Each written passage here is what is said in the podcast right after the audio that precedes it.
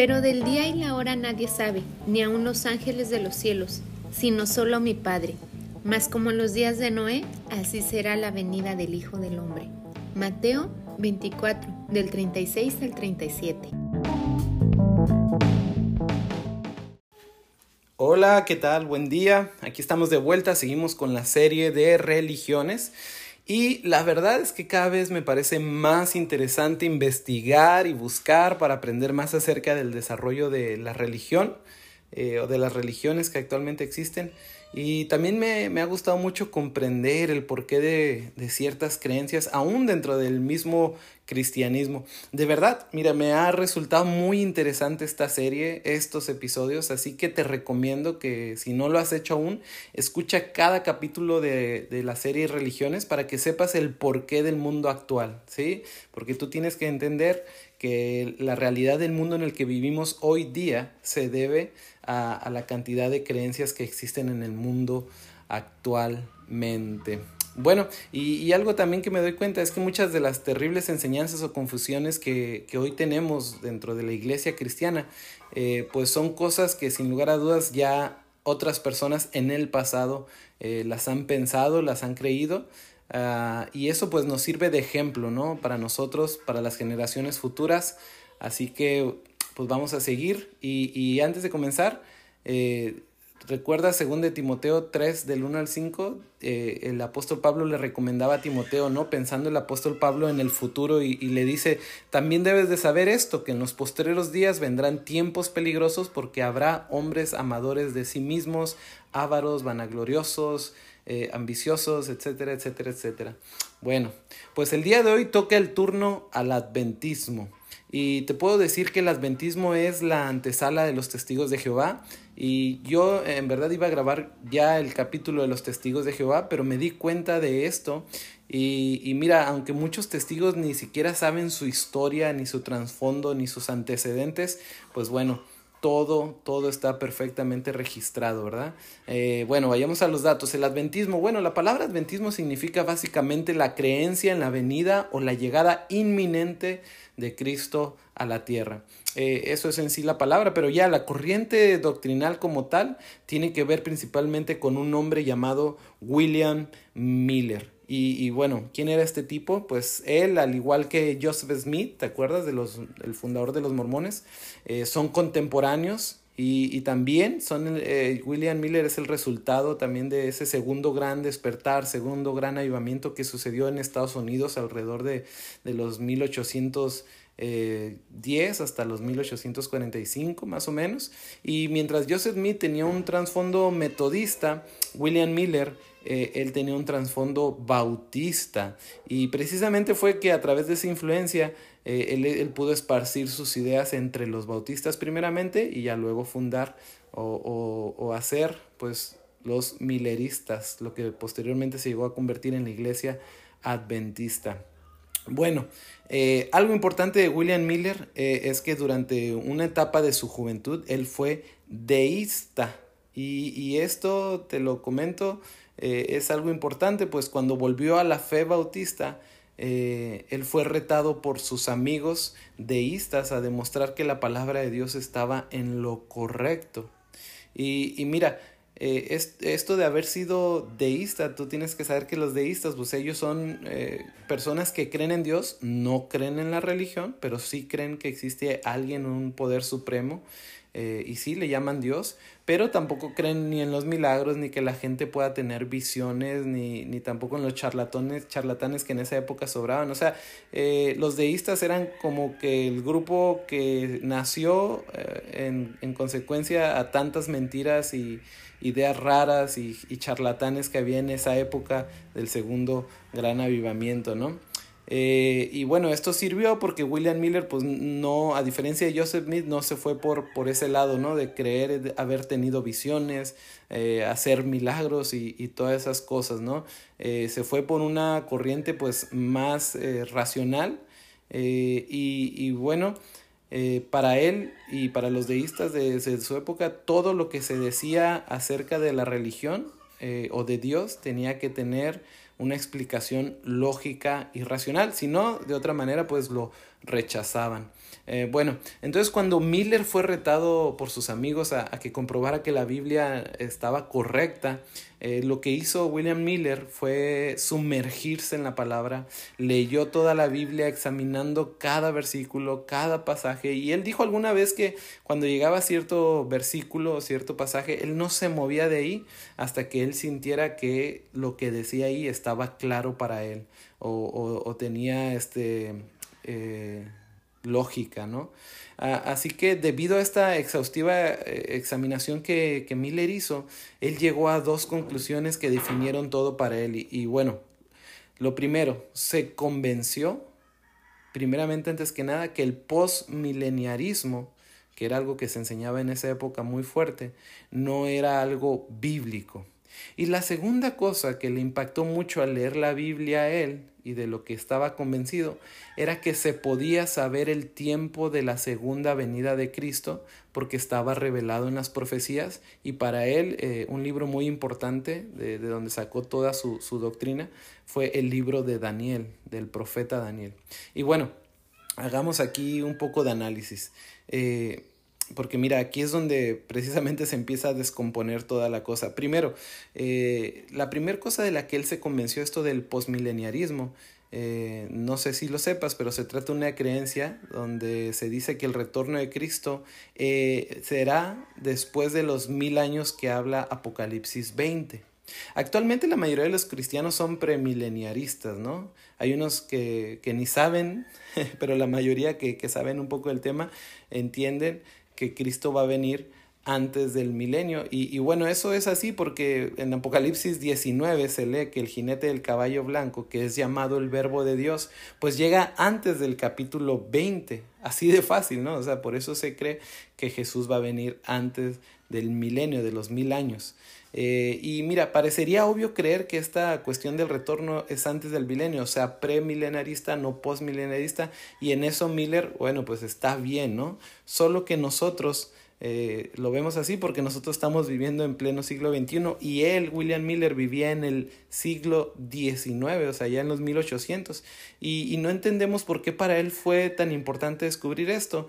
Y, y lo que sucede es que en aquel tiempo, alrededor de, de, esa, de ese siglo, en los 1800, pues tú tienes que, que saber que bueno, estaba toda esta onda del segundo gran elevamiento, había toda corriente de doctrinas, de filosofías y todo eso, pero también algo que estaba ocurriendo en esos años era que Estados Unidos como nación apenas estaba desarrollándose. O sea, eh, antes del 1800, una década antes, eh, Washington apenas estaba gobernando. De hecho, en los 1800 ya creo que inició Jefferson, no recuerdo.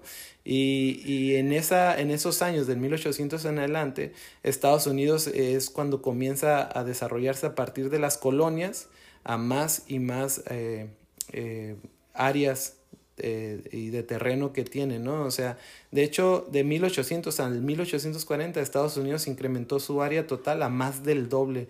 Le compró a, la Francia napoleónica, pues gran parte del territorio que ellos tenían eh, en América y, y, le compró a, a los españoles lo que se conoce hoy como Texas.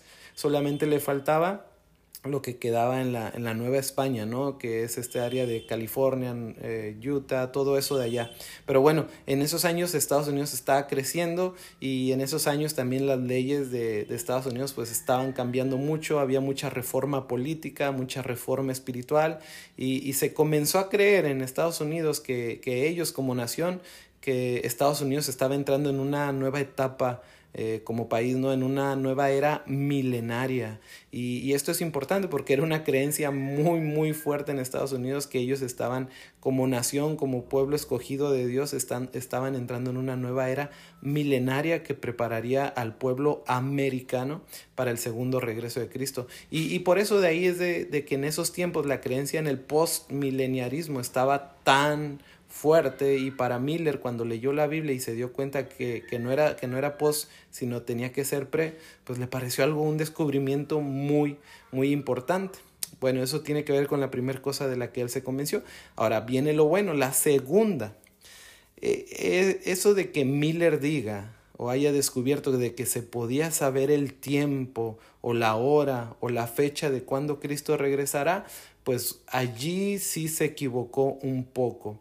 Pues la, la, misma Biblia nos deja claro que eso no lo puede saber nadie, ni aquí en la tierra, ni allá en los cielos, pero a pesar de esa advertencia que está en Mateo 24, 36, donde el mismo Señor Jesús dice que nadie puede saber el día, la fecha, ni la hora, ni los ángeles del cielo, bueno, a pesar de esa advertencia, eh, a, William Miller también se le pasó otros detalles eh, y no tomó en cuenta y pues se atrevió a, a, fijar una fecha, ¿no? Y dijo que Cristo vendría en algún momento del 21 de marzo de 1843 al 21 de marzo de 1844. Ahora, e, esto es algo súper imprudente, ¿sí? De hecho es algo muy necio porque si él leyó la Biblia como dice, eh, no tenía por qué haber establecido ninguna fecha, ¿no? Y bueno, ¿cómo, cómo dijo él que entre el 21 de marzo de 1843 y el 21 de marzo de 1844, eh, cómo dijo él que entre esas fechas iba a llegar Cristo? Bueno, lo, lo dedujo haciendo cálculos con las cifras dadas en el libro de Daniel capítulo 8, donde dice que, si lo has leído, que, que habrá 2300 días y después la purificación del templo y, todas estas cosas que dicen ahí. Y, y bueno, él eh, este William Miller pues hizo un cálculo muy muy complejo, un cálculo muy difícil que requería aritmética, álgebra, ecuaciones de primero, segundo, tercer grado. no te creas, lo único que hizo fue cambiar la frase de 2300 días a 2300 años. Y, y según él, bueno, desde el decreto de reconstruir Jerusalén, hasta 1843, que era su época, casualmente se cumplían los 2300 años. Eh, esto, pues yo creo que cuando él lo, lo vio, de seguro dijo, qué, qué impresionante, ¿no? Ya, ya viene el fin. Y, y sabes qué, estos cálculos que hizo, eh, eh, los hizo 10 años antes de que se cumpliera 1843. Así que durante esa década, lo que él comenzó a predicar fue decirle a la gente que se preparara porque en 10 años Cristo volvía. Y, y, bueno, eh, mucha gente lo escuchó, mucha gente le creyó y todos estos grupos que se formaron de estudios bíblicos eh, eh, basándose en las enseñanzas de William Miller comenzaron a usar el término de segundo adviento o el adventismo, ¿no? Y de ahí nacieron esta corriente doctrinal de, de la segunda venida de Cristo inminente y, y, más que nada la gente a ellos, a esos grupos los conocía como los milleristas por, por el apellido William Miller. Y bueno, ¿qué pasó? ¿Qué pasó? Pues como ya te habrás dado cuenta, llegó la fecha y pues nada, no pasó absolutamente nada, no llegó Cristo. Y entonces, ¿qué hicieron ellos? Bueno, comenzaron a, revisar eh, las fechas, si había un error de cálculo, se dieron cuenta que sí, que sí había error de cálculo, entonces hicieron correcciones porque no tomaron en cuenta, dicen ellos, el calendario judío y entonces cambiaron la fecha de que decía Miller de 21 de marzo de 1843 a 22 de octubre de 1844 y entonces ahora sí estaban muy emocionados porque se dieron cuenta que habían cometido eh, un error en haber hecho los cálculos con el calendario gregoriano y no haber tomado en cuenta el calendario judío.